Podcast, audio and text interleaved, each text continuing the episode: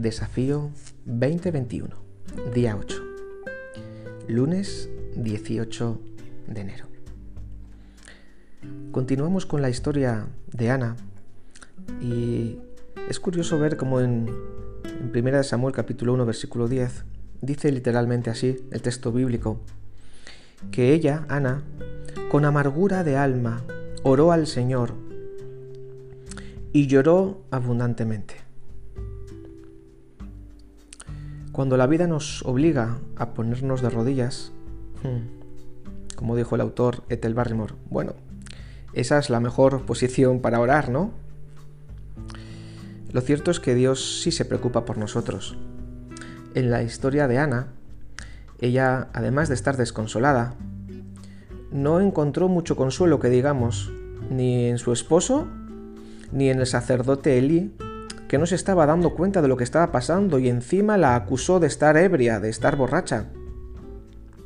Sin embargo, Ana era una persona que estaba totalmente ligada a su corazón al Señor y era totalmente honesta y sincera y no tenía ningún problema por expresar sus emociones de dolor en oración, a pesar de que pudiera ser eh, malinterpretada, como, como fue el caso. Pero Dios observa y contempla el corazón. Y cuando nosotros somos honestos orando, esa oración toca el corazón del Señor. Dios sabe cuando oramos para la galería, cuando oramos para quedar bien con la gente o cuando oramos con el corazón. Totalmente. Enchufados, totalmente ligados a Él. Y es, es bonito porque Ana lloró en oración. Pero cuando ella supo interpretar que Dios en este caso incluso a través del profeta Elí, que no estaba precisamente muy en el espíritu, le dijo, ve en paz, que se haga como, como, como deseas, que el Señor conceda tu petición. Ella le creyó. Y ella confió y creyó que su oración había sido escuchada por Dios y que Dios iba a ser fiel en, consolarla. Y el, capítulo acaba con, con una paz que sobrepasa con una paz que sobrepasa todo entendimiento.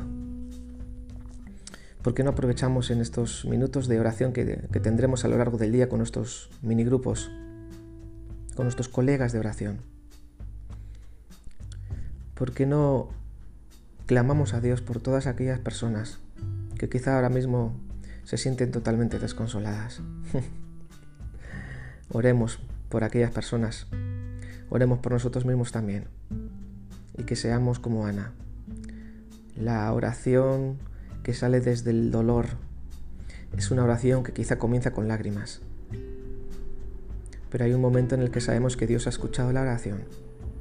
Y no dejemos de orar hasta que la paz que sobrepasa todo entendimiento llegue a nuestra alma. Esa es la promesa.